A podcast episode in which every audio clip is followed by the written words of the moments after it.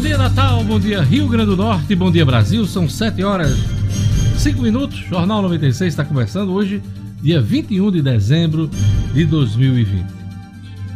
Primeira etapa de vacinação contra a Covid-19 no Rio Grande do Norte deve começar no dia 20 de janeiro. Quem traz as informações, informação excelente, é a jornalista Gerlane Lima. Bom dia, Gerlane. Bom dia, bom dia, Diógenes, bom dia, ouvintes e a todos da bancada. Pois é, o anúncio foi feito pela governadora Fátima Bezerra na última sexta-feira, Diógenes, dia 18, e apesar de não ter um plano ainda nacional de vacinação definido, a governadora disse que o Rio Grande do Norte tem sim já seu plano e vai preparar os municípios também para isso. Como você falou, a primeira fase deve começar no dia 20 de janeiro hoje. Será dividida em três fases para contribuir com a redução da mortalidade causada pela Covid-19. Nessa primeira fase, estarão incluídos aí trabalhadores de saúde, indígenas, pessoas com 75 anos ou mais. E daqui a pouquinho eu trago mais detalhes sobre as demais fases. Olha, países de quase todos os continentes suspenderam voos provenientes do Reino Unido após Londres confirmar a descoberta de uma cepa, uma variante mais contagiosa do coronavírus. No sábado, o primeiro-ministro da Inglaterra, o Boris Johnson, disse que a variação é 70% mais contagiosa que o vírus normal. E a Alemanha, a Arábia Saudita, Argentina, Bélgica, Bulgária, Canadá, Colômbia, El Salvador, França, Holanda, Irã, Irlanda, Israel, Itália, Suíça e Turquia já haviam confirmado a suspensão de voos até a noite de ontem. A medida vem tarde. A Itália identificou ontem o primeiro caso de contágio pela nova variante, pela nova cepa do coronavírus. Hoje o Conselho Europeu se reúne para discutir uma estratégia uniforme em relação a essa novidade na pandemia, uma novidade negativa. A boa notícia é que, segundo especialistas, as vacinas em uso e em testes são igualmente eficazes contra a nova cepa do vírus. O Centro de Controle de Doenças dos Estados Unidos, o CDC, identificou seis casos de reações alérgicas graves à vacina desenvolvida pela Pfizer e pela BioNTech entre mais de 112 mil pessoas que já receberam o imunizante. Para se ter uma ideia do quanto o número é baixo, se a mesma quantidade de pessoas comer amendoim, 600 pessoas vão apresentar reação alérgica grave. Cerca de 3 mil pessoas tiveram alguma reação, mas não precisarão ou não precisaram eh, de tratamento médico. Vamos aos números da Covid-19 no Rio Grande do Norte, no Brasil, no mundo. Gerlane. É, a CESAP atualizou ontem os números do coronavírus, Diógenes, e foram mais 1.280 casos confirmados, totalizando 108.934 aqui no Rio Grande do Norte. Com relação aos óbitos, são 2.869 no total. Foram quatro mortes nas últimas 24 horas, isso de sábado para o domingo, em Natal, Mossoró, Umarizal e Timbaúba dos Batistas. A CESAP também registrou dois óbitos ocorridos em dias anteriores após a confirmação de exames. Casos suspeitos são 53.317 e descartados 258.818. Recuperados aqui no Rio Grande do Norte são 59.105 casos de recuperação, Diógenes. No Brasil, em casos confirmados desde o início, são 7 milhões 237 mil 350 casos confirmados do coronavírus. Desses, 24.680 confirmados também nas últimas 24 horas. Os dados de São Paulo e Goiás não foram divulgados e, mesmo assim, o Brasil registrou a maior média móvel de casos confirmados de Covid pelo segundo dia consecutivo desde o início da pandemia. Foram 47.909 diagnósticos diários, em média, nos últimos sete dias, segundo dados das secretarias estaduais de saúde. Em relação ao número de óbitos, o país registrou 408 mortes pela Covid nas últimas 24 horas, e chegou ao total de 186.773 óbitos desde o início da pandemia. O Rio Grande do Norte continua naquela lista de estados que estão em alta, Diógenes, em relação ao número de óbitos. A Covid-19 faz mais uma vítima no mundo das artes, no mundo da cultura. Morreu nesse final de semana, ontem, a atriz Nissete Bruno, eh, que trabalhou em várias eh, novelas da TV brasileira, em especial a TV Globo, eh, trabalhou em filmes e em peças teatrais, uma longa e premiada trajetória no teatro e na televisão, a atriz foi lembrada ontem por generosidade, doçura e afeto que compartilhava com os colegas e com o público. Ela foi internada no final de novembro uh, com Covid-19 e morreu ontem por complicações provocadas pela doença. Então o Brasil perdeu eh, de sete. Bruno, mais uma vítima desta pandemia aqui no Brasil. Ainda nessa edição, a gente vai ter Luciano Kleber informando que mais de um terço dos beneficiários têm no auxílio emergencial a única renda. Marcos Alexandre, na política, ministro do Supremo Tribunal Federal, suspende trecho da lei da ficha limpa sobre inelegibilidade. Jackson Damasceno, na ronda policial, casal é assassinado a tiros enquanto namorava na calçada, em Parnamirim.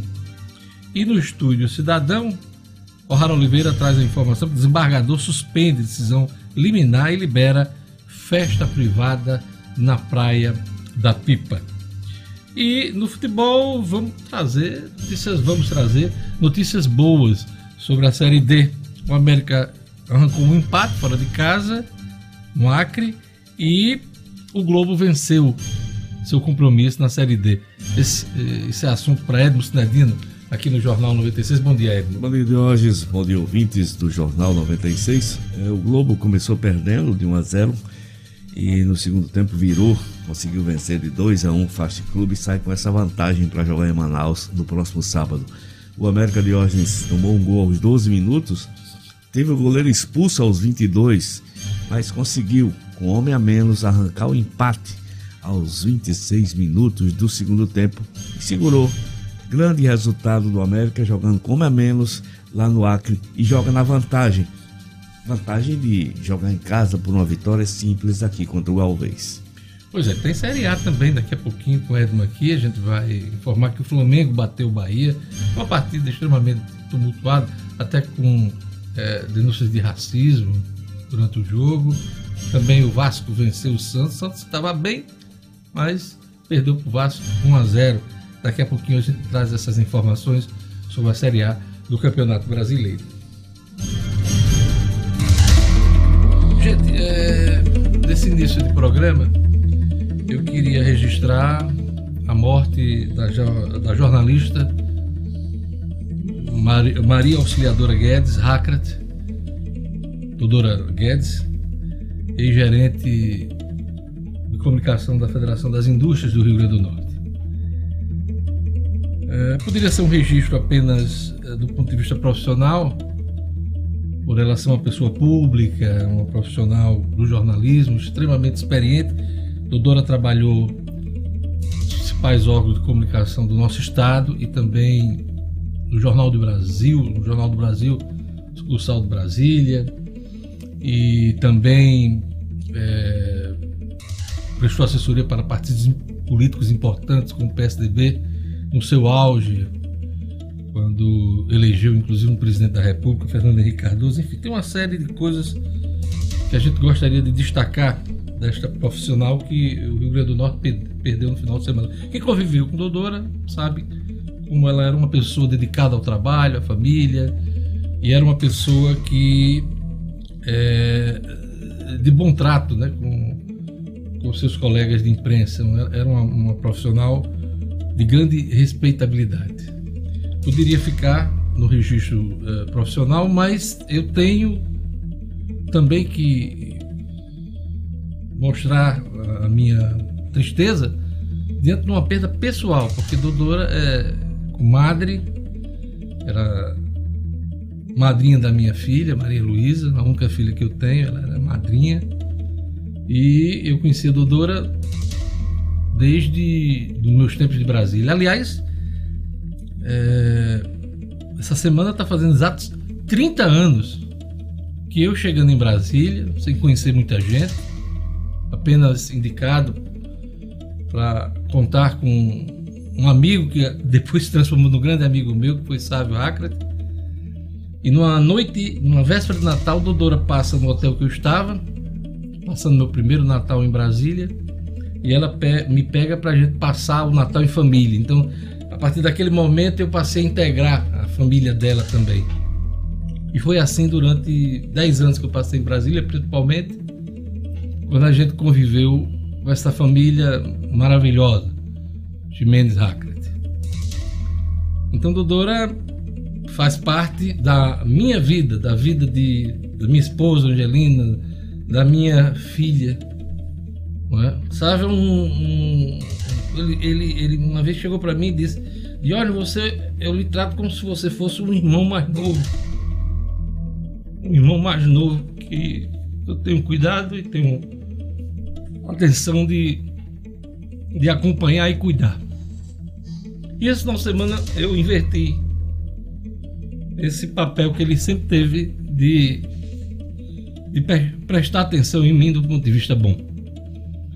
Prestando minha solidariedade, minha palavra amiga, por sua perda. Não só dele, minha também e de minha família. Então, eu queria dedicar esse programa hoje à, à Dodora, porque Dodora participou inclusive aqui do nosso jornal. Durante um tempo ela assinava uma coluna sobre cidadania, sobre coisas do dia a dia, do cotidiano. E ela trouxe essa experiência para a gente, me ajudou também no Portal do Minuto, num período dessa trajetória do portal aqui do Rio Grande do Norte. Então, são, são muitos momentos e muitas viagens pelo Goiás, por Pirinópolis, Chapada dos Veadeiros, Brasílias, almoços de domingo, onde eu, como aquele irmão menor, mais novo que eles cuidavam, Chegava logo cedo com os jornais para esperar aquela nossa confraternização quase que semanal que tínhamos em Brasília. Então, passamos e tivemos um, uma semana muito triste de perda. E eu mando aquele abraço muito carinhoso, um abraço muito apertado, o jornalista Sávio Hackett, para os três filhos, Tiago, Lucas, Tariana. Tariana que não pôde vir para o enterro da mãe porque mora no Canadá. A netinha Alice. Que todos tenham conforto de Deus e dos amigos e da família nesse momento muito difícil. Dodora que tinha perdido o pai há 15 dias. Seu Deus Derde, que viveu 101 anos. 15 dias ela tinha perdido o pai e não sabia que ia encontrá-lo né, tão cedo. E infelizmente faleceu. Dodora morreu de um, de um acidente hemorrágico, não foi Covid. Ela teve esse acidente cerebral na, na última quinta-feira à noite. E passou na UTI até o sábado, quando no início da noite apesar de algumas notícias de alguns blogs aí de que ela tinha morrido na sexta-feira, as pessoas não esperam a confirmação da família, não checam as informações, anteciparam essa informação na sexta, mas ela faleceu na noite do sábado, por volta das sete horas da noite, quando a família foi oficialmente informada do seu óbito. Por ter sido uma pessoa que sempre se doou à família, aos amigos e ao trabalho, a família resolveu doar seus órgãos como exemplo, inclusive, de entrega, de doação nesse momento de luto, nesse momento final. Então aqui fica a minha homenagem à Dudora Guedes por tudo que ela fez, por tudo de bom que ela fez. E eu fui testemunha da pessoa que ela foi, para o marido, para os filhos, para a alegria que ela tinha de colocar as fotos de Alice no, no Instagram me comovia e vai me comover sempre. Então, por isso, por sentir também esta perda, eu desejo este programa à minha comadre, Dodora Guedes, que sempre será lembrada na minha casa com muita alegria e com muita saudade. A gente vai para um rápido intervalo, daqui a pouquinho a gente volta com o Jornal 96.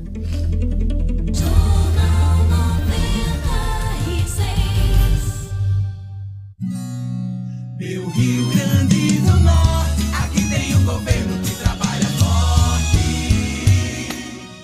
É servidor público do Estado sabe da responsabilidade da atual gestão no pagamento dos salários em dia e do compromisso assumido para a quitação de folhas herdadas da gestão anterior. Se você é servidora ou servidor do Estado com salário bruto de até dois mil reais ou para aqueles lotados nos órgãos que têm arrecadação própria, os 60% restantes do 13 terceiro será pago no dia 23 de dezembro de 2020. Já os demais servidores receberão no dia 5 de janeiro de 2021. O governo segue trabalhando de forma responsável, comprometido com o serviço público de qualidade e principalmente honrando seu dever com os servidores. Governo do Rio Grande do Norte. O fim de ano especial da Duna Citroën chegou para você fechar o ano com chave de SUV. SUV Citroën C4 Cactus, com desconto de até 10 mil e parcelas de 99 reais até fevereiro de 2022. Ou taxa 069 com a primeira parcela para 120 dias e supervalorização do seu usado. Todas com pronta entrega e emplacamento total grátis. Dunas Citroën. WhatsApp 988023742. Perceba o risco, proteja a vida. Citroën. Jornal 96. 7 horas e 23 minutos. Olha, estamos de volta com o Jornal 96 e aí vamos para os destaques da edição de hoje. Vamos lá. Covid-19. Países se isolam do Reino Unido devido à mutação do vírus. Número de consumidores que vai às compras de Natal é menor, mas o valor médio do gasto é maior que o de 2019, aponta pesquisa. Câmara Municipal de Natal faz sessões extraordinárias para votar orçamento de Natal para 2021. Polícia Civil lança nova delegacia para registro de boletins pela internet. Futebol. Globo toma susto em casa, mas consegue virar o jogo no segundo tempo. Em partida de duas viradas, o Flamengo bate o Bahia e toma vice-liderança do Galo. Jornal 96. 7 horas e 24 minutos. Olha, 21 de dezembro, dia do atleta, dia de São Pedro Canísio e dia também de São Miqueias. São as datas comemorativas desse 21 de dezembro. Olha, o Jornal 96 quer saber, ano difícil esse de 2020, né? Pandemia, radicalismos, ameaça de quebras institucionais, incertezas na economia. Diante de tudo que vivemos, eu pergunto: qual foi a imagem que marcou seu 2020, hein? Qual foi a imagem que marcou seu 2020? A pessoa que sugeriu essa pergunta, a jornalista Fátima Helena, ela me adiantou a imagem que marcou 2020 para ela. A imagem do Papa sozinho na Praça de São Pedro, quando a pandemia começou a se intensificar no mundo, o Vaticano fechou inclusive suas, suas igrejas, suas capelas, sua basílica, e o Papa fez aquele gesto de atravessar toda a Praça de São Pedro, um finalzinho de tarde em Roma, e aquela imagem realmente foi muito impressionante. Eu que conheço aquela área e toda a imensidão daquela praça, é uma, uma imagem que nos chamou muita atenção. Então eu pergunto a você, qual foi a imagem que marcou o seu 2020? Eu quero saber. Gerlane Lima, qual foi a imagem que marcou o seu 2020? Diógenes, para mim foi a imagem do vírus pelo Brasil, pelo mundo, na verdade, aqueles corpos que no início da pandemia a gente via nas televisões espalhados nas calçadas, cobertos por lençóis. Corpos porque não tinham, não tinham espaço nos hospitais para ficarem e porque as pessoas desconheciam o vírus também. Então aquela imagem marcou muito, vai ficar na cabeça da gente. Sinedino, qual foi a imagem que, que marcou o teu 2020? Ah, Deus, sem dúvida aquelas fotografias de cemitérios, aquelas várias covas, e né? várias covas acumuladas, Em termos enfileiradas, coletivos, em termos né? coletivos. É. Muito, muito marcante. Outra, outra imagem da pandemia, né? Outra imagem a da do pandemia. Papa, você trouxe outra da pandemia. Para mim, a imagem de 2020 é a própria imagem do Do Corona. corona, Aquela bolinha com aquelas, com aquelas perninhas, né? Virou uma imagem Aquilo ali, pronto, a imagem do ano para mim, porque representando o terror. tudo representou esse ano em função desse, desse vírus, né? Desse Então, vírus. para mim, essa imagem mais marcante. Eu queria, eu busquei aqui hum, na memória algo positivo, assim. Claro que teve, tive- tivemos eh, imagens positivas, encontros de, de pessoas que há muito tempo estavam separadas, até por conta da pandemia. Sim, tudo bem. Mas a imagem da bolinha com suas perninhas e o que ela representa de nefasto, de maldito nesse mundo, para mim foi a imagem de 2020. E você, Lugo Dias? Diógenes, ah, eu vou ficar com a área do esporte. Vamos lá. Muito difícil você acompanhar os jogos de futebol sem torcida. Isso, essa Uma, imagem. é uma imagem forte que vem na minha cabeça, diante de muitas outras que nós temos aí em relação à pandemia. É mesmo, futebol sem torcida. Estádios Futebol sem a 12 camiseta. Pois vazios. é, e eu quero saber de você qual foi a imagem, imagem, aquela foto, aquela cena que marcou 2020. Responde para Tem alguém já Tem já, respondendo? Diógenes, tem É, vamos lá. O pessoal é rápido aqui. Eu gosto, eu gosto de quem acompanha o Jornal 96 porque é rápido na resposta. Tempo real, pois é. Olha, a Sueli Mello, ela disse: a imagem que marcou foi a tristeza de ver tantos conhecidos meus perdendo a vida. Muita gente, é a realidade de muitas famílias. O Quer Nilson. dizer, passou ali, quer dizer, a memória de, de alguns, algumas figuras, de algumas pessoas próximas que faleceram. A imagem dessas pessoas. Muito, muito forte essa sua imagem, Sueli. Diga lá. O Nilson Araújo disse que o que marcou foi o casamento dele, Diógenes, com Ana Santana, quatro pessoas no cartório e com máscara. É, é isso aí. A imagem que vai ficar no álbum da família. Né? É isso aí. Um abraço, é o nome dele? Nilson, né? Nilson Araújo. É, Lugo Dias. Ah, muito impressionante acontecer dentro de uma cidade. A imagem que mais me chamou a atenção e assustou foi, sem dúvida, a explosão em Beirute. Ah, ei, imagem fortíssima.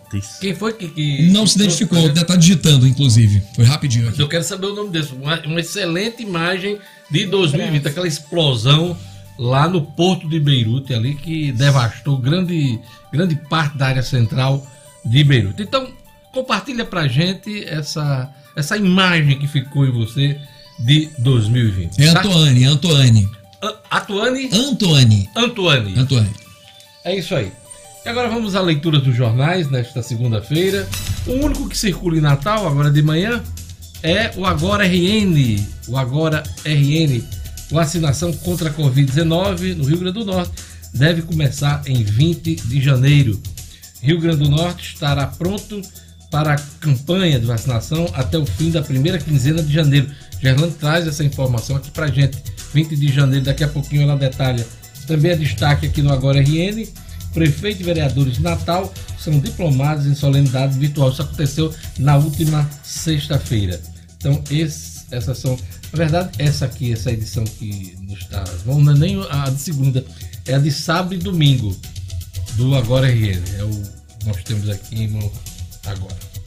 É, vamos aqui às manchetes dos principais jornais do país hoje. Ah, o Globo traz aqui na sua capa: Tesouro vê risco fiscal em projetos do Congresso. Propostas que beneficiam estados e municípios teriam impactos de meio trilhão de reais em 10 anos. Também é destaque no Globo: Bolsonaro aponta pautas que quer aprovar até 2022. Também é destaque no Globo: é, mutações do, do vírus não ameaçam a eficácia da vacina, diz pesquisador da Universidade Federal de Minas Gerais. Ele é entrevistado no Globo hoje. É uma boa entrevista, eu li, eu recomendo a vocês. É, é, esse médico e pesquisador é o Renato Santana.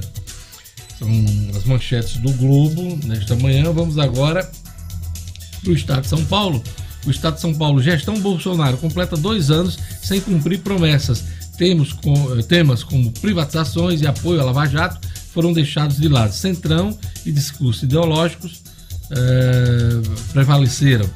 Também é destaque aqui no estado de São Paulo: nova cepa do vírus faz países isolarem o Reino Unido. Perdas em concessões podem travar investimentos. Empresas vendem seus imóveis para reforçar a caixa. São alguns dos, dos destaques do estado de São Paulo nessa manhã. E agora vamos para o Globo, aliás, a Folha de São Paulo. A Folha de São Paulo nesta manhã. Países se isolam do Reino Unido devido à mutação do vírus. É a manchete principal da Folha. Variante que levou a lockdown severo parece ser mais contagiosa, mas não altera a gravidade da Covid-19. Auxílio é a única renda para 36% que o receberam, diz aqui a Folha de São Paulo.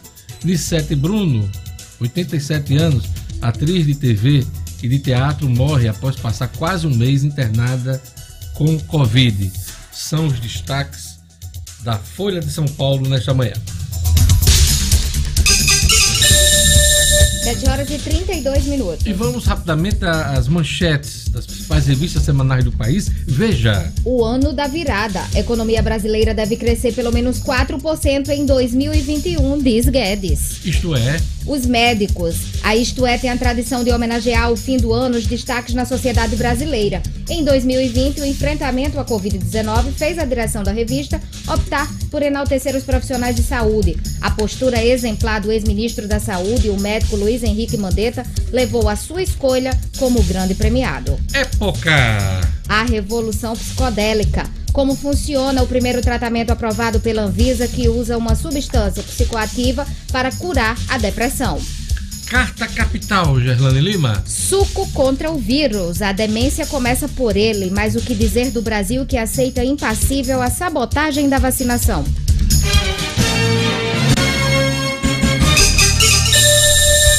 Sete horas e 33 minutos. Vamos conferir a previsão do tempo hoje no Rio Grande do Norte. Informações da Clima Tempo, um oferecimento do Viveiro Marina. Previsão do tempo. Em Natal, o dia amanheceu chuvoso em algumas regiões da capital, mas tem previsão de sol ainda durante o dia. Pois é. Velocidade do vento no litoral é de 19 km por hora. Mínima. De 23. Máxima. 31 graus. Em Touros. Segunda-feira de sol e aumento de nuvens pela manhã com pancadas de chuva à tarde e à noite.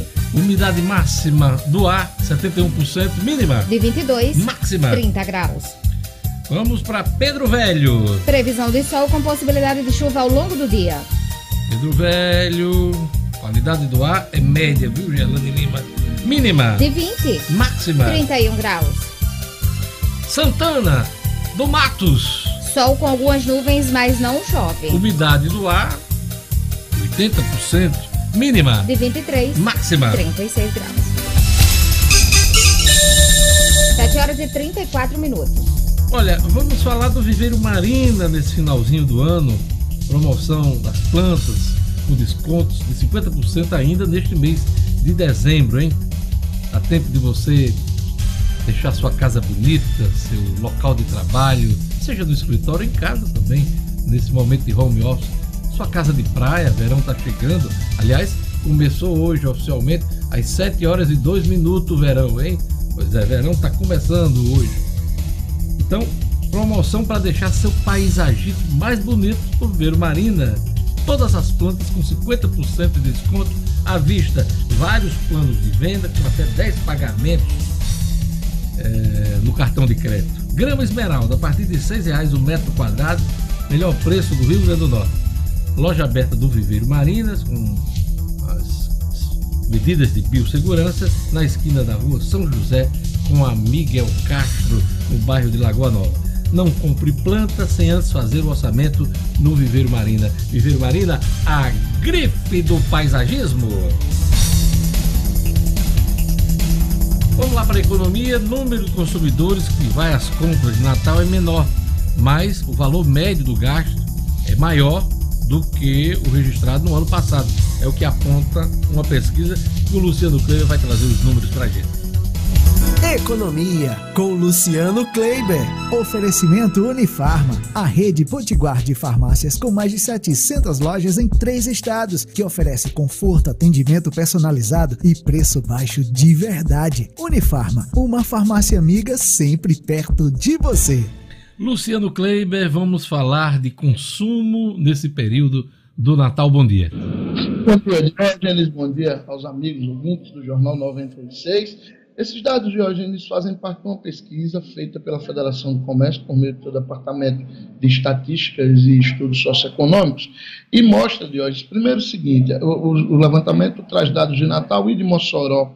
Uh, no ano passado, em média, nas duas cidades, 65% das pessoas afirmavam que iriam às compras uh, para presentear os amigos, parentes, uh, no Natal. 65 era a média do ano passado. Este ano, essa média entre as duas cidades ficou na casa de 52%. E aí todo mundo pode dizer, ah, então está muito ruim. Não tanto. E aí eu explico por quê. É, primeiro, porque o fato de nós termos uma média de mais da metade dos consumidores se dizendo dispostos a irem às compras, isso é muito bom para o ano que a gente teve totalmente atípico, que foi o ano de 2020. Além disso, Diógenes, o valor médio a ser gasto pelas pessoas aumentou. Aumentou 2% em Mossoró, aliás, aumentou 2% em Natal, aumentou 4% em Mossoró. É, na média das duas cidades, o gasto deve ficar na casa dos 305 reais por consumidor. E também é, mais de 60% desses consumidores em Natal e quase 70% em Mossoró dizem que vão comprar três unidades de presentes, ou seja, vão presentear três pessoas.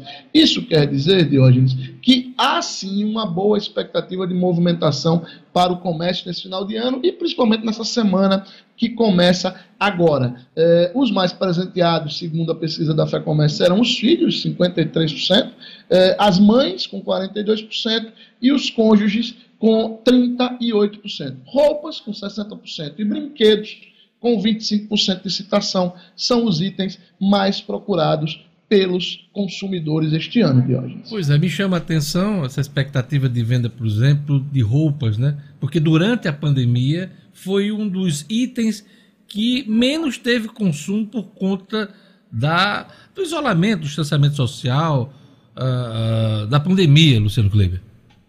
Pois é, e aí é exatamente por isso, viu, Diógenes, esse detalhe aí ao qual você se referiu. Houve uma demanda reprimida. Né? Como as pessoas deixaram de comprar roupas nesse período, existe aí uma demanda reprimida e essa demanda deve ter vazão agora neste período aí de Natal até a quinta-feira, que é o dia de Natal, as pessoas devem ir buscar roupas, Diógenes. Luciano, é, sem o auxílio emergencial e o Renda Cidadão, o governo vai ampliar em 2021 o valor e o número de beneficiários do Bolsa Família. É mais um plano nessa história de levar renda à, à população carente aqui do país. E a Folha traz aqui essa manchete: auxílio é a única renda para 36% que o receberam, Luciano Kleiber. Lembrando ao nosso ouvinte que o auxílio encerra agora no dia 31 de dezembro, Luciano Kleiber? Pois é, Diógenes, é, é uma coisa está intimamente ligada à outra, exatamente esse meu segundo ponto aí. 36% das pessoas que receberam ao longo deste ano o auxílio emergencial, Diógenes, como está dito aí na manchete da Folha de São Paulo, tiveram neste auxílio sua única fonte de renda. Olha só, a gente está falando, veja só, de algo em torno de 28 milhões de brasileiros que a partir de agora, dia 31 de dezembro, ficam sem renda de hoje. Essas pessoas, elas realmente são os chamados invisíveis que o auxílio emergencial trouxe à tona, e são essas as pessoas que merecem uma atenção diferenciada do governo. Essa tentativa de ampliar a base de beneficiados do Bolsa Família, que hoje é na faixa de 13 a 14 milhões de pessoas, é um bom passo, mas eu acho muito pouco provável que, por exemplo, o governo consiga dobrar o número do Bolsa Família e mesmo assim, se dobrasse, só iria atender metade dessas pessoas que, vai ficar, que vão ficar agora sem nenhum tipo de renda. E isso acontece exatamente num período, Diógenes, em que todo mundo também está muito em compasso de espera. Esse início de 2021 vai ser de todo mundo muito cauteloso, muito preocupado, preocupado com detalhes, vendo uma coisa, vendo outra, tentando é, se organizar para um ano que ainda é muito incerto. Então, a, a tendência é que as possibilidades de geração de renda para estes invisíveis, elas sejam é, diminuídas também. Então, é um início de ano que precisa de uma atenção muito grande do governo federal, de hoje. É isso aí. Luciano, é, tem uma notícia aqui que eu queria comentar com você. As empresas chinesas podem ser expulsas das bolsas de valores nos Estados Unidos. Na última sexta-feira, o presidente, ainda presidente dos Estados Unidos, Donald Trump, sancionou lei que impede que ações de empresas estrangeiras sejam listadas em qualquer bolsa americana se não cumprir as regras de auditoria do país por três anos consecutivos. Apesar das novas regras serem para qualquer empresa estrangeira, o alvo são as companhias chinesas listadas do país, como Alibaba, a Petrochina e Pindioduto, deve ser uma, também uma petroleira, Luciano Kleiber. Os Estados Unidos vão declarar guerra à China de uma vez por todas? É, parece que a guerra comercial ela já está mais do que declarada, né, Diógenes? Isso aí é uma, uma, sempre foi uma tendência do Donald Trump. A expectativa é que Joe Biden, quando assumir ali em fevereiro, ele comece a reverter isso, porque essa, essa guerra comercial entre os dois países não é boa para ninguém. Agora é sempre bom dizer também que, claro, tem as loucuras do Trump, mas esse protecionismo está no sangue de todos os americanos, tá? É, o Alibaba, é, essas empresas que lidam com petróleo, são empresas que batem de frente com setores muito fortes do, da economia americana. Então, há uma tendência muito grande dos americanos de protegerem o que é deles. É, é ruim para o mercado de uma maneira geral, porque a China ela, ela termina se movimentando também, termina criando alguns entraves para outros países, além dos Estados Unidos, e aí isso pode sobrar para os mais fracos, entre eles nós do, do Brasil, Dionis. Olha, eu recomendo a vocês um livro que eu li recentemente chamado A Caminho da Guerra, do Graham Allison. Esse cara é um professor de Harvard, trabalhou para a CIA, trabalhou para governos americanos, republicanos e democratas, e ele escreve esse, esse livro sobre a relação dos Estados Unidos com a China, o que pode levar a um conflito mais sério entre essas duas nações. A análise é do ponto de vista econômico, a análise é do ponto de vista também militar. Então, recomendo demais. Recentemente eu acabei de ler esse livro, até para entender esse momento de conflitos entre Estados Unidos, eh, a China, também as relações diplomáticas do Brasil com a China e também com os Estados Unidos. Então, para entender esse contexto, eu li esse livro e recomendo a você. A Caminho da Guerra, do Graham Allison de, de Harvard, ok? Eu queria tá informar que a coluna de Luciano Kleiber é um oferecimento da Unifarma. Diógenes, antes de falar da Unifarma, rapidinho, eu queria é, me solidarizar com você é, pela, pela perda é, tão brutal da nossa doutora Guedes. Eu sei da amizade, da relação que você tinha com ela e com o Sávio.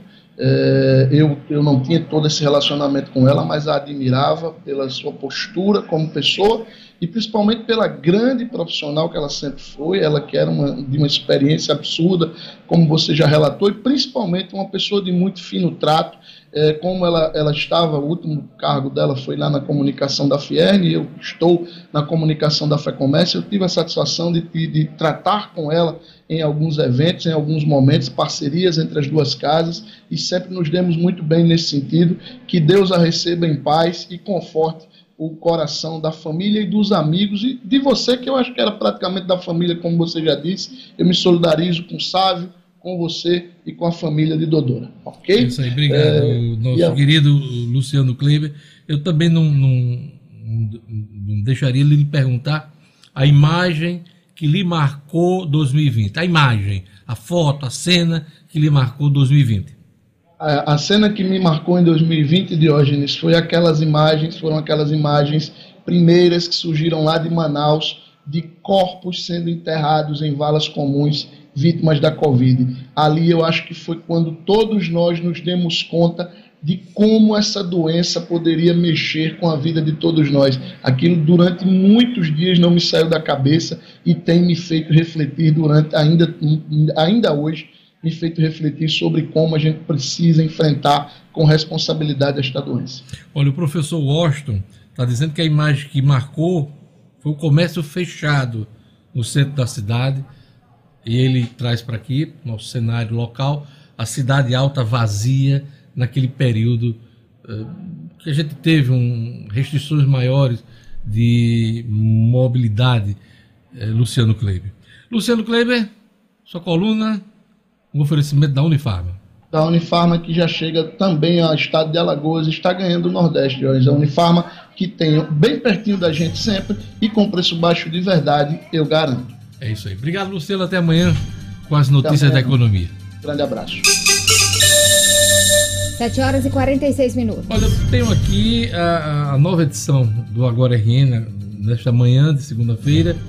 A capa, na capa do Agora RN, economia do Rio Grande do Norte terá crescimento médio de 3% em 2021, diz o Agora RN.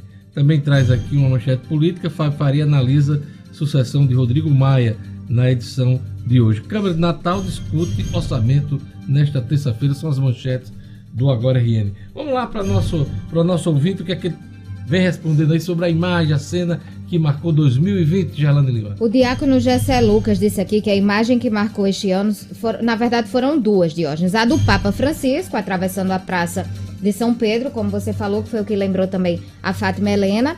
E a segunda foi o primeiro registro de um natalense perdendo a vida para a Covid. Marcou aqui o diácono Gessé Lucas. Paulo Eduardo está dizendo aqui que Paulo, que é Paulinho de Nazaré, está dizendo que a imagem que marcou foi a pandemia assolando o mundo e o chefe da nação, no caso o presidente brasileiro, ignorando e fazendo todo o oposto, né? Todo, não seguindo as recomendações das autoridades de saúde. Vamos lá, Lugo Dias, quem mais? A Neidinha de Nova Parnamirim aqui no WhatsApp diz que a imagem que mais a marcou é, e ficará marcada para sempre é o rosto das pessoas usando máscaras. Acabou toda a vaidade. É a mensagem da Neidinha de Nova Parnamirim. Mas já que a gente encontrou muita máscara fashion, né? É, com certeza. É, mas uma máscarazinha azul, branca, cinza, tradicional. tradicional, ela resolve muita coisa. Vamos lá. O nosso humorista, o Shine Brenan, diz que a imagem que mais marcou foi o sepultamento de um amigo do SAMU, né? O gordinho do SAMU, como ele é conhecido. Isso é, vítima da Covid. Todos os amigos do lado de fora do cemitério em Nova Descoberta. Tem aqui o, o João Batista Alcântara dizendo as praias vazias. Chamaram a atenção. E isso naquele período, porque ontem estava tudo lotado. Aqui em Natal, Rio de Janeiro, litoral de São Paulo, em todo o Brasil, as praias andam lotadas. Hum, Gelane Lima. O João Paulo Alves de Medeiros disse aqui que gosta muito de festa, mas os paredões no interior puxando um mar de gente deixou o deixou triste e marcou com essa imagem. Principalmente durante a campanha, a campanha. eleitoral, Exato. né? Exato. Muita gente respeitando as regras, os políticos, os eleitores, de um modo geral, a gente viu essa cena também foi muito forte, foi muito marcante em 2020. Eu quero saber de você a imagem que marcou você em 2020, tá? Então você é, informa pra gente, responde pra gente aqui pelo WhatsApp, pelo telefone da rádio. Vamos repetir, né, Dias? Exatamente, Diógenes. 4005-9696 é a nossa central. Você vai ligar 4005-9696. O WhatsApp é o 99210 9696. 99210 9696. O Jorginho Buffet está aqui, portanto, também se manifestando, dizendo o seguinte: o que mais marcou nesse momento difícil foi ter que parar de trabalhar sem a certeza de conseguir abrir novamente. Por muito pouco fiquei sem nada. Tinha dois restaurantes e quase fiquei sem nenhum. Pois Jorginho é, Buffet. Nessa mesma linha, o Paulo Saldanha, meu amigo do Viveiro Marina, está dizendo aqui: o que me marcou nesse ano de 2020 é, foi é, as coisas pararam, um momento difícil, momento difícil do comércio e muita gente ainda se aproveitando desta situação. A gente viu, muito isso esse ano, né? Muita gente se aproveitando da situação. Então, É, é, eu queria mandar um abraço para Paulo Saldanha e é por aí, é por aí. Como disse, como foi o nosso ouvinte Jorginho Buffet. Jorginho Buffet. Foi um ano muito difícil para as pessoas. Muitas perderam suas empresas, muitas perderam seus parentes, seus amigos, né? Então foi um ano muito complicado. Então eu quero saber sua opinião. Olha, é, eu queria falar agora do Senac. O Senac ganhou um prêmio agora, um reconhecimento de boa gestão.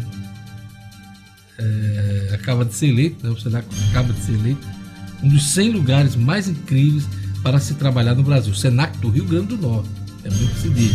Em recente pesquisa do Portal UOL e da Fundação Instituto de Administração, o Senac do Rio Grande do Norte foi eleito um dos melhores lugares para se trabalhar no Brasil, graças à sua excelência na área de gestão de pessoas, clima organizacional, liderança e céu.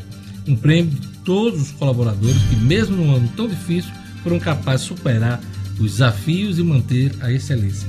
Parabéns, Senac RN, um dos lugares mais incríveis para trabalhar em 2020. Com certeza, uma conquista de toda a equipe, uma conquista do Rio Grande do Norte. E agora vamos para a política. Marcos Alexandre já está na, na, na linha, não está na linha, já está na linha. Então vamos lá. Ministro do STF suspende trecho da lei da ficha limpa sobre inelegibilidade. É o novo lá, o ministro novo aí. Nunes Marques. Vamos chamar o Marcos Alexandre. É fato. Com Marcos Alexandre. É fato também no Portal HD, o seu portal de notícias sobre o mundo jurídico do Rio Grande do Norte e do Brasil. Acesse www.portalhd.com.br e siga o PHD também nas redes sociais. Pois é, vamos chamar agora o Marcos. Marcos, o Nunes Marques começa a colocar as unhas de fora, né? Bom dia, Diógenes. Bom dia aos amigos e ouvintes do Jornal 96. Diógenes, essa decisão surpreendeu aí o meio político, o meio jurídico, no último final de semana, no último sábado, mais precisamente, o ministro do STF, o novato, né, o ministro do STF, Nunes Marques, concedeu essa liminar, né, suspendendo aí um trecho da lei da ficha limpa, o trecho que diz exatamente o seguinte, que a, a inelegibilidade, que é, ou seja, a proibição de uma pessoa de se candidatar, né, só começa a valer após o cumprimento da pena, um, uma suspensão dos direitos políticos por oito anos.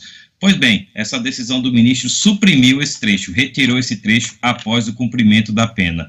É, essa, essa decisão liminar se baseia num pedido, numa ação direta de inconstitucionalidade apresentada na semana passada pelo PDT. Né, o PDT questionava exatamente esse trecho porque é, isso tornava, na visão do partido, a inelegibilidade por tempo indeterminado né, não havia aí a, um, uma pena, digamos assim, precisa. Né, o, o, candidato, uma pessoa, poderia ficar por muito tempo, indefinidamente, sem poder né, disputar eleições. Então, é, o ministro suprimiu esse trecho e, com ele, a condenação, a inelegibilidade passa a valer a partir exatamente em que a pessoa é sentenciada. Ou seja, são oito anos corridos e não após o cumprimento da pena, porque haveria aí a possibilidade de recurso e, os, e as pessoas podiam ficar por mais tempo, muito mais tempo, mais além do que oito anos, com essa condição de inelegibilidade. Então, essa decisão ainda é em caráter liminar,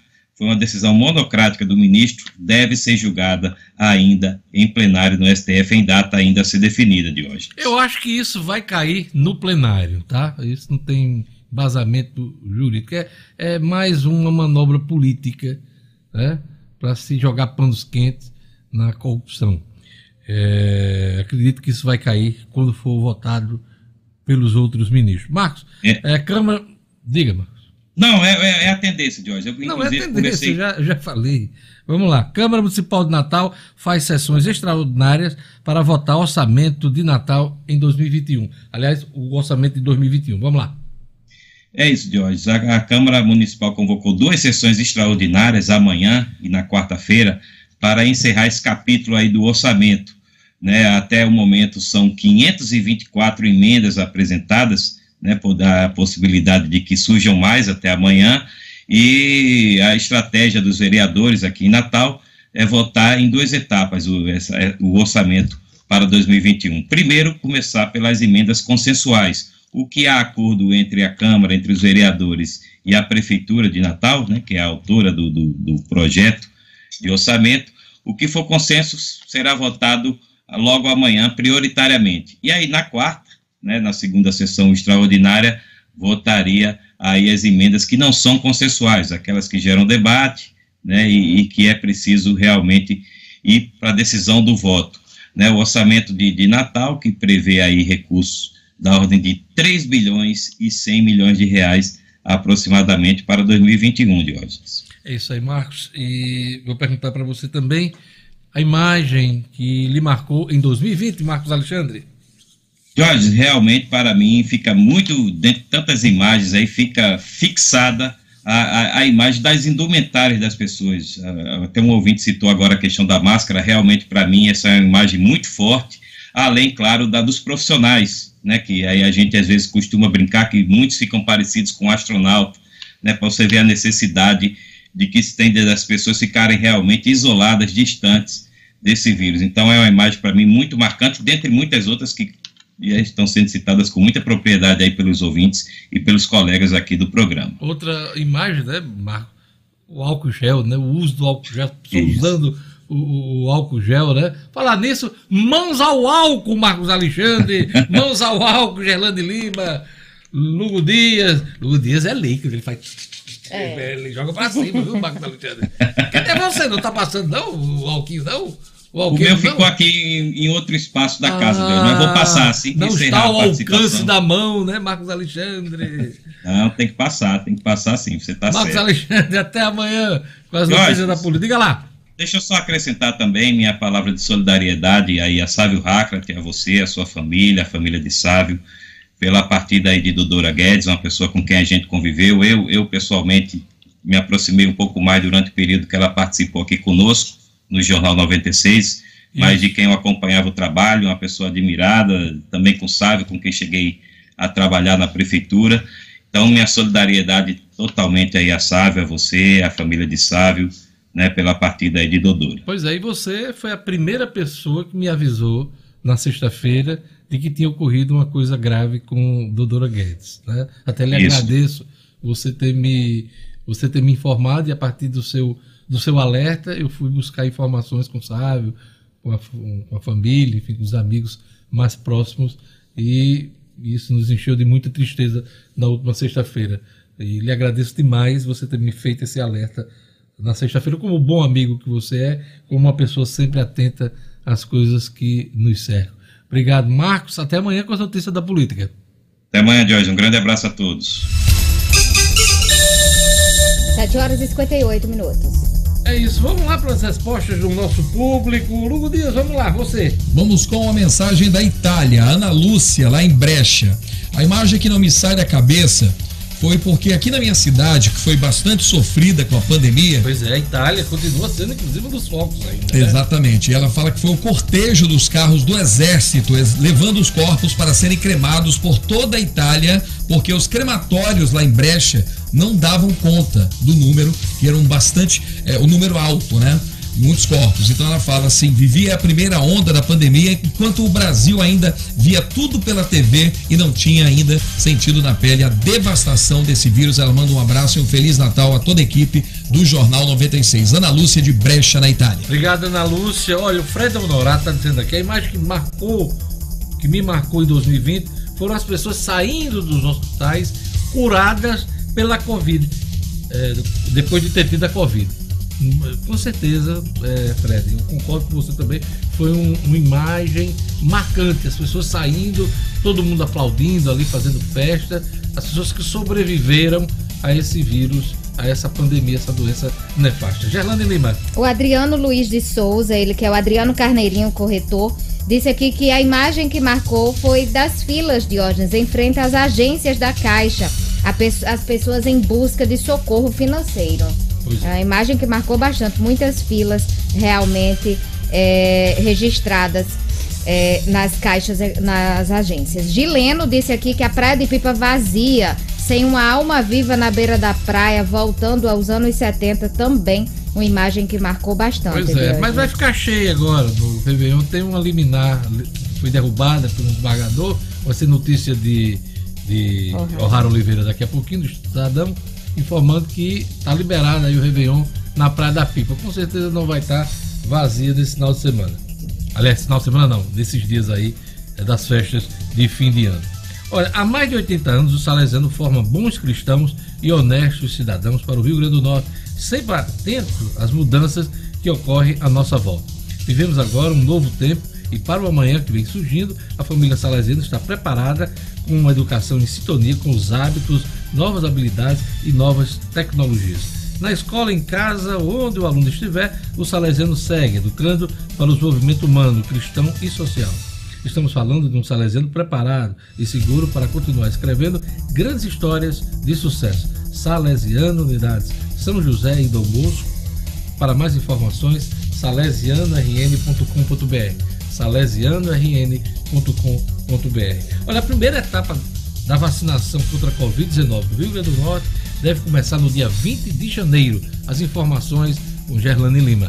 Cotidiano com Gerlane Lima. Oferecimento Realize Gourmet, que conta agora com happy hour toda sexta-feira, das 16 às 20 horas na unidade Campos Sales. Chame os amigos e deguste um menu especial. Siga arroba realize.gourmet. Gerlane Lima, temos uma luz no fim do túnel aqui no Rio Grande do Norte, né? Pois é, Diógenes, o governo apresentou na última sexta-feira o plano estadual para vacinação contra a Covid e de acordo com a governadora Fátima Bezerra, após intensas gestões aí do Fórum dos Governadores, o governo federal assumiu a coordenação plena desse Plano Nacional de Vacinação e a partir do Plano Nacional, o Rio Grande do Norte finalizou o estadual. Agora falta, Diógenes, o Ministério da Saúde comprar as vacinas e enviar aos estados. As normas do Ministério determinam que o governo federal adquira as, vac as vacinas que tenham o aval da Anvisa e as envie aos estados. E aí cada estado, por sua vez, fica responsável pela central de distribuição aos municípios, que através da rede municipal faz a aplicação da vacina. A governadora foi enfática ao dizer que o Rio Grande do Norte já tem pronto o seu plano de vacinação e a vacina chegando vai iniciar imediatamente essa aplicação. E ressaltou também a inclusão de professores e profissionais da educação entre os grupos prioritários. Apesar da indefinição sobre qual vacina vai chegar primeiro ao Rio Grande do Norte, os municípios terão que começar desde já o processo de adequação das salas da vacina e também a qualificação dos profissionais que vão atuar na campanha de imunização contra a Covid. É a questão da informatização das salas de vacina, a qualificação dos profissionais, o cadastro de pessoas aptas para receber as doses da vacina na primeira etapa da campanha e também a criação de fluxos de atendimento para evitar aglomerações, que serão esses serão alguns dos desafios a serem enfrentados pelos municípios. A imunização será de, dividida em três fases para evitar, claro, a mortalidade pela Covid, por isso a necessidade de se estabelecer os grupos prioritários. E aí, na primeira fase, serão trabalhadores de saúde, indígenas, pessoas com 75 anos ou mais. A segunda fase vai contemplar pessoas de 60 a 74 anos e a terceira, Diógenes, pessoas com comorbidades. A meta da vacinação nas três fases é imunizar, em média, 730 mil pessoas. Apesar dessa meta não ter sido definida ainda pelo Plano Nacional, acredita-se que, com base nas campanhas anteriores, que seja pelo menos de 95%, Diógenes. Os hospitais Giseuda Trigueiro, aqui em Natal, Rafael, é, Rafael Fernandes em Mossoró e o Hospital Regional de Caicó são referências para pacientes que apresentarem alguma reação à vacina.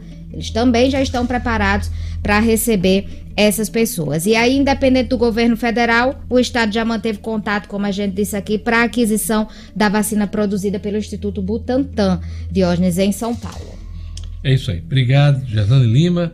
É, com responsabilidade e zelo pela população, a Prefeitura de Natal cancelou o Natal em Natal, cancelou as festas de final de ano e também o Réveillon. Além disso, baixou um decreto proibindo eventos comerciais de grande porte. Tudo isso para evitar aglomerações, grandes aglomerações. Não sei se isso, esse alerta vai conseguir impedir. Mais do que nunca é necessário que a população contribua nessa luta, fazendo também sua parte. Ao sair de casa, use máscara, lave bem as mãos, sempre que tenha é, que seja possível, sempre que tenha álcool líquido ou gel por perto e não participar de nenhuma aglomeração. Cuidar das pessoas é papel da Prefeitura de Natal. Conter o avanço do coronavírus é um dever de todos. Vamos para a ronda policial. Casal é assassinado a tiros enquanto namorava na calçada em Parnamirim. É, vacilo, hein? Os detalhes com Jackson Damasceno. Polícia, com Jackson Damasceno. O da Massa. Oferecimento: Ótica Ideal, a única no centro da cidade com estacionamento gratuito e encaminhamento para exames oftalmológicos. Aqui você encontra as melhores marcas do mercado e mais. Entregamos onde você quiser. Ótica Ideal, Edifício Barão do Rio Branco, Loja 5, Cidade Alta. WhatsApp: 988413372. Jackson, já foi o tempo que as pessoas poderiam namorar uh, do lado de fora de casa, uh, despreocupadamente, né? Não dá. Esse casal sofreu isso, sentiu isso na pele, né? Verdade, Diógenes. E eu posso falar com autoridade em relação ao Parnamirim, porque foi onde primeiro morei quando vi ao Rio Grande do Norte. E eu morava ali na Avenida Brigadeiro Veraldo Breves, a principal de Parnamirim, e eu vinha do Rio de Janeiro e notava bem isso, o costume das pessoas de botar as, calça, as, as cadeiras nas calçadas para bater papo ali na boca da noite, até umas nove, nove e meia, as senhoras também, não são os namorados, colocavam as cadeiras para bater papo no meio da rua, ali no centro de Parnamirim. Hoje, impensável. Além do vacilo, há informação de que o rapaz teria envolvimento com o mundo do crime. Ele não foi identificado nominalmente, eu tenho o nome da jovem, a Maria Alessandra Trajano da Silva, de 26 anos, ela disse que os dois estavam na calçada na noite do sábado, por volta de 20 horas, foram até um bar comprar uma cerveja. Na volta, eles estavam na porta de casa, foram atingidos a tiros por homens que chegaram de repentemente. A polícia ainda não tem pista sobre a autoria ou a motivação do caso. Isso aconteceu no bairro Nova Esperança, na rua Maria Graciano da Luz. Mas essa informação de que ele já tinha passagem pela polícia pode ser um norte para as investigações da divisão de homicídio. Em seguida, a delegacia de Parnamirim que assume o caso. Jorge. O Jackson repercutiu muito nesse final de semana a morte de um militar do BOP, né? Foi deixar a família no shopping da Zona Norte e do lado de fora foi abordado por, por bandidos, em bicicletas até, e esse militar foi assassinado grande repercussão, repercussão no final de semana, né?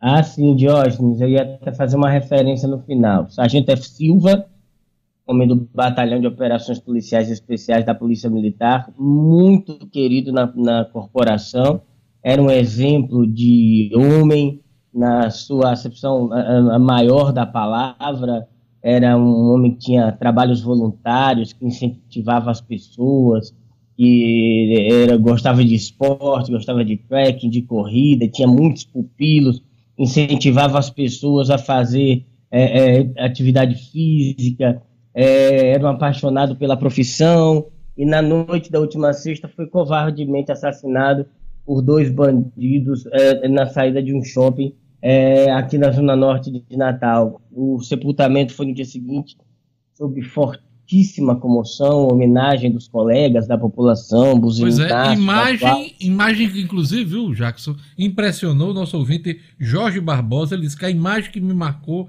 foi ver meu amigo F. Silva em cima de um carro do Corpo Bombeiros, é, né, sem poder salvar mais vidas, ele foi morto covardemente, esse é o relato aqui do Jorge Barbosa, é, da imagem que ficou para ele nesse final de semana e que para ele pessoalmente marcou é, 2020.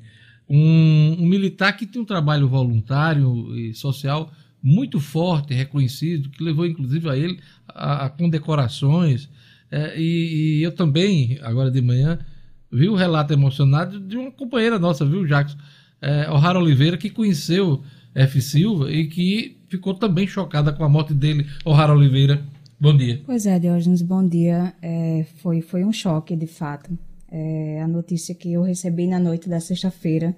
F. Silva, que, como o Jackson falou, era um exemplo de homem, era um exemplo de profissional, era um exemplo de Pai pai, de família, né? é, de esposo. E eu conheci ele muito de perto, ele foi meu treinador de corrida, era uma pessoa que me incentivava lá atrás a correr, ia comigo praticamente de, de personal. Ele tirou muita gente da depressão muita com essa ação social, né, Ele, ele criou um grupo, Diógenes, na, na Zona Norte chamado Dunas Fit. Esse grupo atualmente atendia mais de 200 pessoas, ele não cobrava absolutamente nada de ninguém. E tirou muita gente da depressão através do esporte, através do incentivo dele. Ele era um líder nato. Eu um queria uma salva nato. de palmas pro, pro militar morto covardemente na última sexta-feira. É, é, eu- E tem uma história que ele salvou ele- uma mulher na ponte de. na- ali, na, Na ponte, ponte de Newton Navarro. Navarro. Como é que foi isso? E ele, ao passar no local, a mulher ta- estava se jogando, já estava do outro lado, já da ponte, né, nas grades ali, agarrada nas grades. Ele se jogou sem nada, sem nenhum, nada Proteção. segurando ele, sem nenhum tipo de proteção, e com um braço segurando a grade, ele conseguiu salvar a mulher, segurou ela até que chegaram reforços e, de fato, conseguiram tirar a mulher daquela situação. Por conta disso, inclusive, deslocou o ombro, né? ele teve um desse- deslocou o ombro nessa, nessa atuação, o que para ele era fichinha, assim. Ele, a vida dele era focada em auxiliar as pessoas. Após isso, inclusive, ele foi eh, condecorado e foi promovido a sargento do BOPE. É uma pessoa que estava indignada, nosso colega jornalista Rubens Lemos, filho, que eh, registrou também a morte do F. Silva nesse final de semana. Eu- Então a gente lamenta. eh, eu não conheci pessoalmente. Você conheceu Eu iria é a mesma encontrar ele domingo agora, próximo domingo tem um, trekking, eu Vai não sei nem como é que vai ser. Eu sempre encontrava ele nos trekkings, ele era sempre pódio, era sempre aquela liderança. A gente sempre falava, segue o líder, porque ele era o líder. Já identificaram os assassinos do F. Silva, o, o Jackson? Não, por enquanto nenhuma informação por parte da Polícia Civil. Se isso já aconteceu, Diógenes, ainda é mantido em sigilo por parte do grupo designado para investigar a morte de policiais aqui no estado. Oficialmente, não se tem notícia da identificação desse pessoal ainda. Jackson, Polícia Civil lança nova delegacia para registros de boletins pela internet.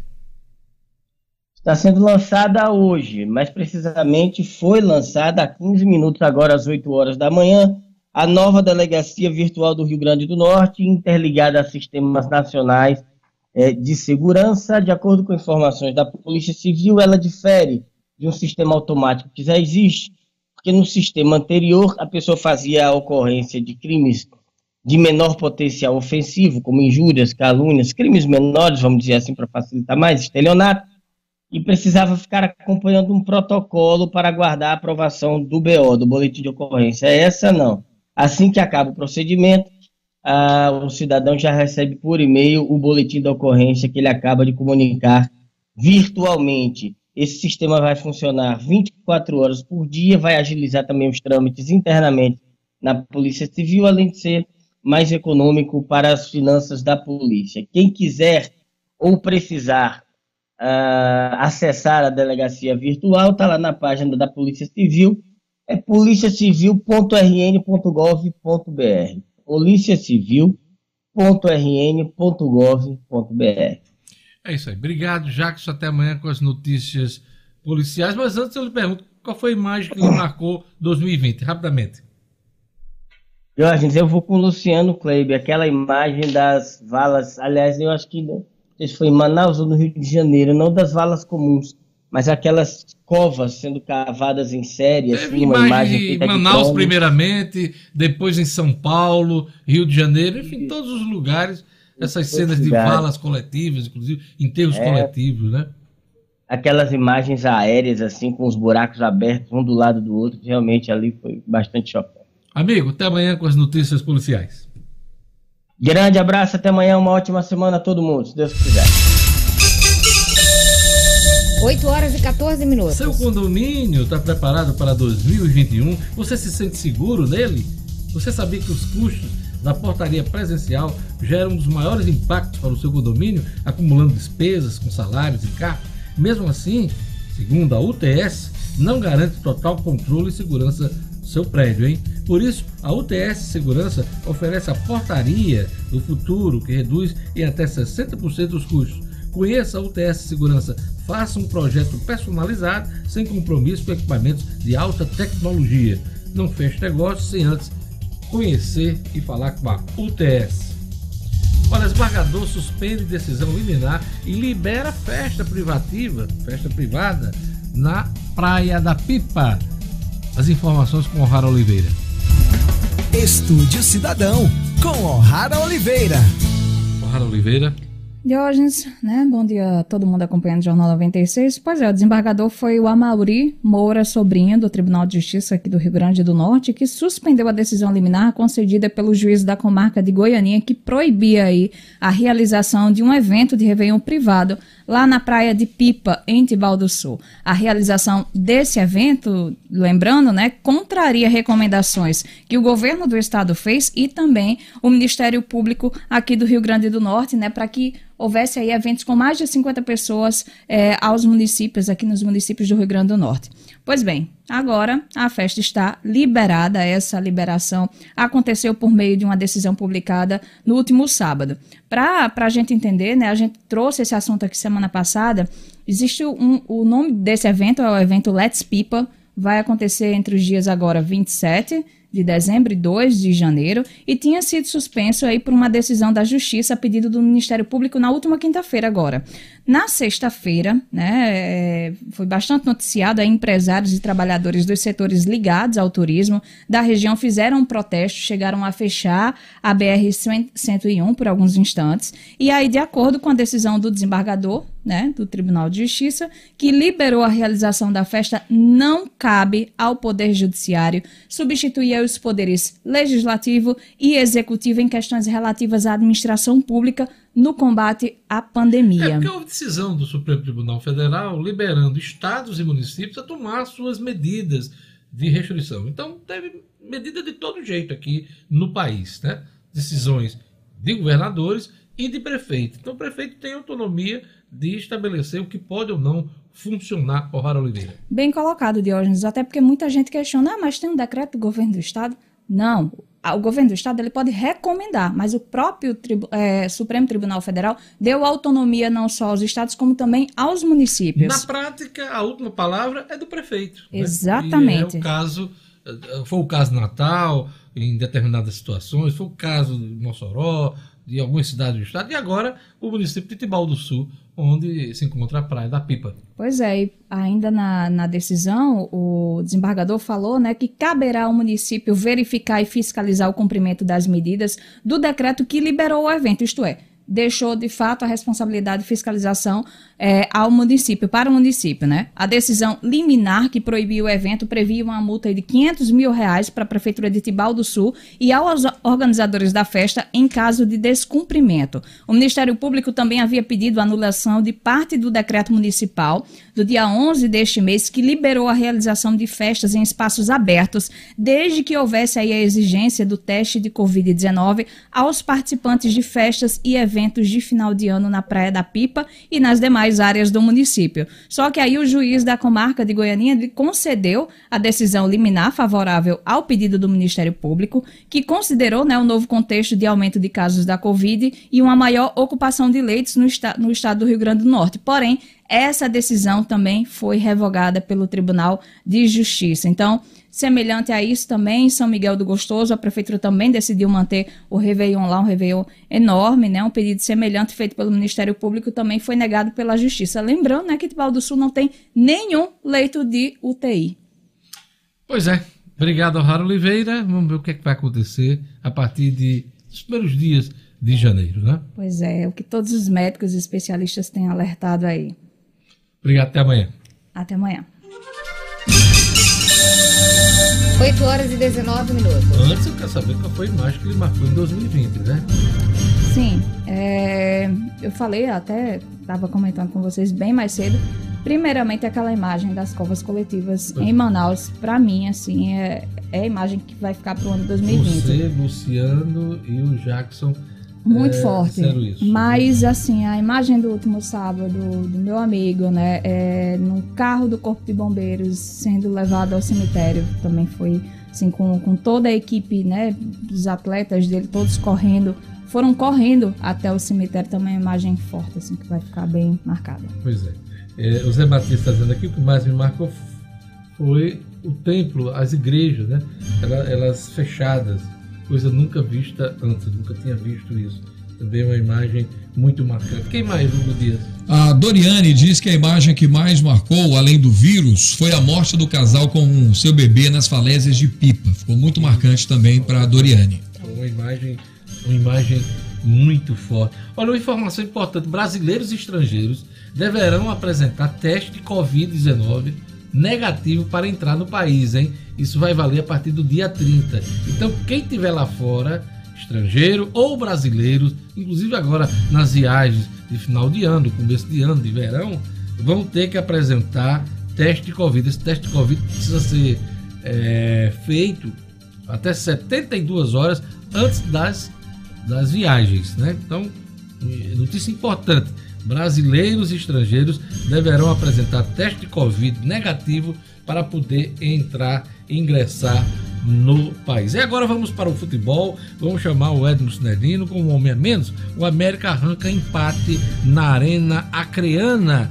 As informações da Série D com Edmo Sinedino. Esportes com Edmo Cinedino.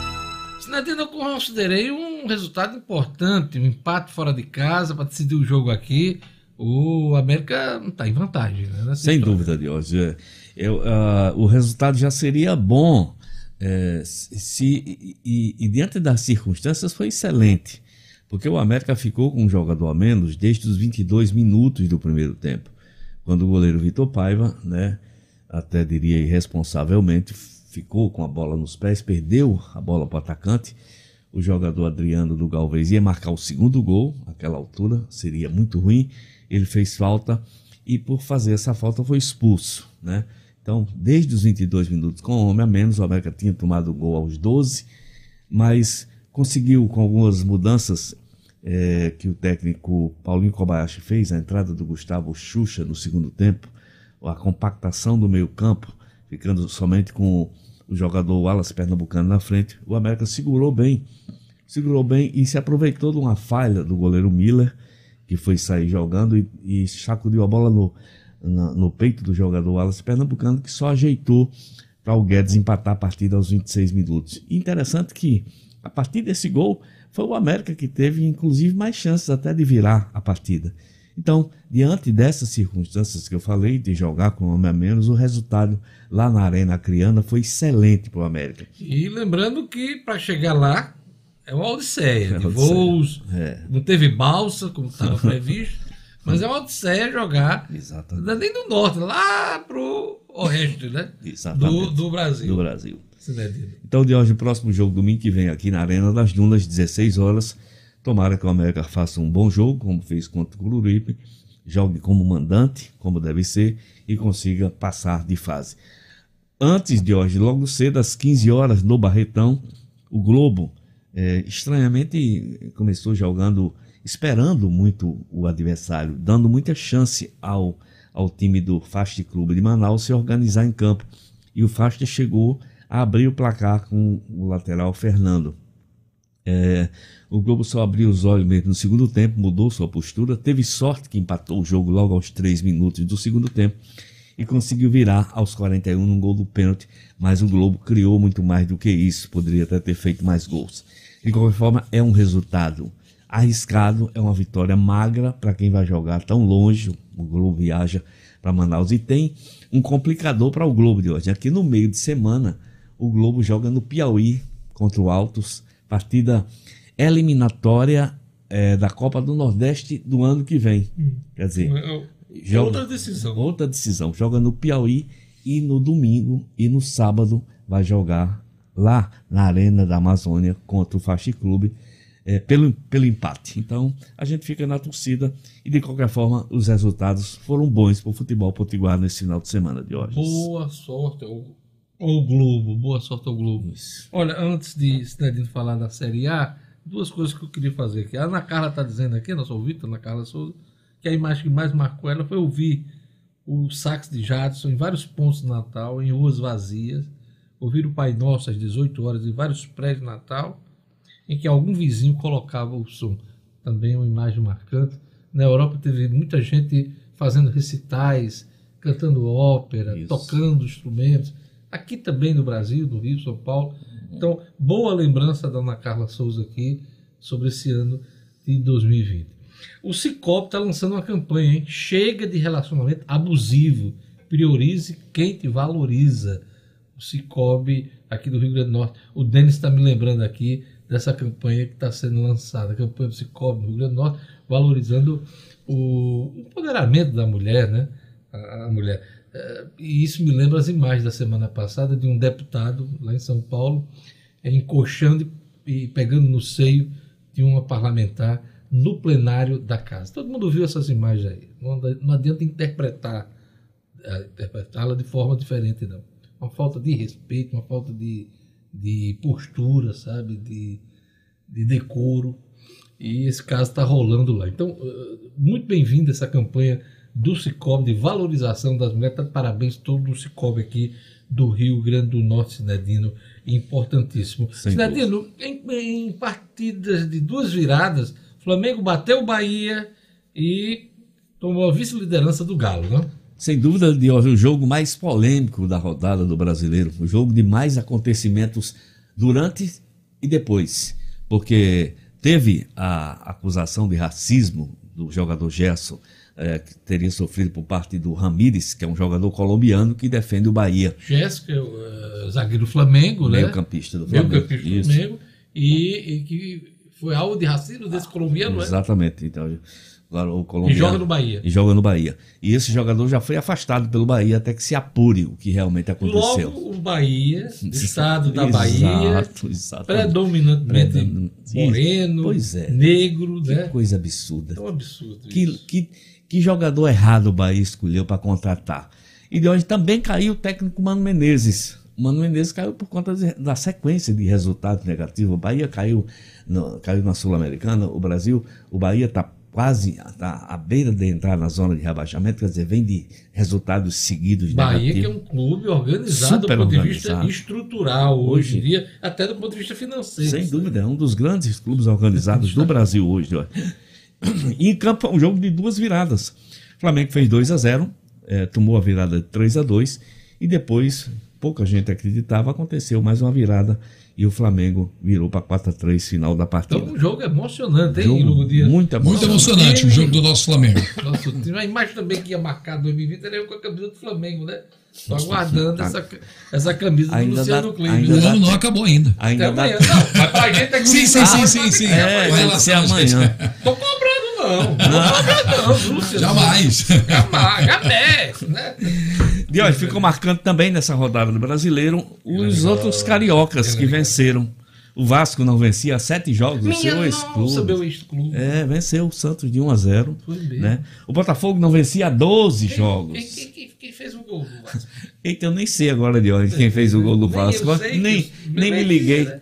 Foi. Eita, como é o nome do rapaz? Eu li Não ainda foi Cano, pouco. não? foi não, não foi Cano. Se fosse Cano, eu teria me lembrado. É, mas tudo Foi, bem, foi- foi um gol acho do- que Hum. Carlinhos o nome do menino. Bom, de hoje. Botafogo. e Olha o que, é que aconteceu no Botafogo. Aos 40 e tantos minutos, é, o Botafogo estava vencendo o Curitiba de 2 a 1 Hum. E um pênalti muito polêmico. O juiz nem precisou do VAR e marcou esse pênalti. Uma revolta absurda. O jogo estava terminando. O Botafogo iria perder, iria deixar fugir mais uma. Mais um, Carlinhos Carlinhos, Carlinhos. é. Foi o Carlinhos que eu falei. Carlinhos. Aqui na- Eu falei. Você falou Car- Carlinhos, falou certo. Isso, né? pois é, foi Carlinhos. Hum. Então, Diógenes, o cara do, do o jogador do Tá aqui o jogador, vou mostrar aqui para o nosso ouvinte que está acompanhando pelas redes Jovem sociais. O Carlinhos depois do gol. Isso. Olha aí. É, aqui a gente É, segurou ma- bem. mata a cobra e O Vasco segurou o jogador, no caso, né? Segurou esse Vasco contra, contra, contra o Quem Santos. mais, Cidadino? Vamos lá, Aí, Série A, que nosso tempo tá acabando. Aí o Botafogo, o, o time, o Curitiba ia empatar, o jogador com muita bosta, com muita. botou a bola por cima e salvou o Botafogo dessa vitória. Então o Botafogo venceu, o Vasco venceu. Rapidinho, rodada São Paulo 3x0 no Atlético, Atlético Goianiense 2x1 no Fluminense. E eu saí aqui. Sai, sai, saiu do. Ah, meu Deus. Esse tal de internet. Vamos lá, vamos lá, mas daqui. Vamos lá, tá aqui, tá aqui, tá lá. 3x1, Sport 1x1 com o Grêmio, Inter 2x0 no Palmeiras, despedida da Alessandro, Curitiba 1, Botafogo 2, jogo que eu me referi há pouco, Vasco 1x0 no Santos, Bragantino 0, Atlético Paranaense 1, Flamengo 4x3 no Bahia, Fortaleza 0, Ceará 2 no Clássico e hoje a rodada se encerra com Corinthians e Goiás. É o Campeonato Brasileiro, 26ª rodada, faltam 12 agora. É isso aí. Já perguntei né, sobre sua imagem do ano, 2020, que foi a questão da, da, da pandemia, das covas Das abertas. covas E a coletivas espera abertas. que 2021 seja diferente, né, Cinedina? É o que a gente espera de É o que a hoje. gente espera, E deixe, espera. e deixe de hoje eu mandar meu abraço, abraço de conforto ao nosso querido amigo Sávio e os sentimentos pela perda da Dodora, que era uma grande mulher, gente muito boa e uma jornalista de altíssimo nível. Uma pena, lamentável, mais uma perda desse ano triste 2020. É uma, pe- uma- uma perda pessoal, uma perda profissional, né? E para o jornalismo do Rio Grande do Norte. Sem que as dúvida. pessoas tenham isso também em mente. Gerlane Lima, última informação para a gente encerrar o Jornal 96. Diógenes, a governadora Fátima Bezerra regulamentou a lei estadual que assegura o direito dos estudantes a meia passagem no transporte intermunicipal de passageiros no estado. Esse decreto ele foi publicado desde sábado e a lei é de autoria da própria governadora quando era deputada Então estadual. vamos repetir aí uma, uma informação importante. Vamos A lá. lei que garante meia passagem no transporte rodoviário intermunicipal a estudantes foi regulamentada aqui no Rio Grande do Norte. Que bom. É isso aí. Jornal 96 vai ficando por aqui. Obrigado a todos. Nós estaremos de volta. Será o último programa do ano, antes do nosso recesso natalino e de fim do ano. Gostaria de contar com a audiência de vocês. Fiquem com a 96 FM, tem mais música, entretenimento, tem mais informação, polêmica, debate, tudo isso aqui na 96 FM. Obrigado, Lugo. Obrigado a todos. Até amanhã. Até amanhã. Tchau, tchau.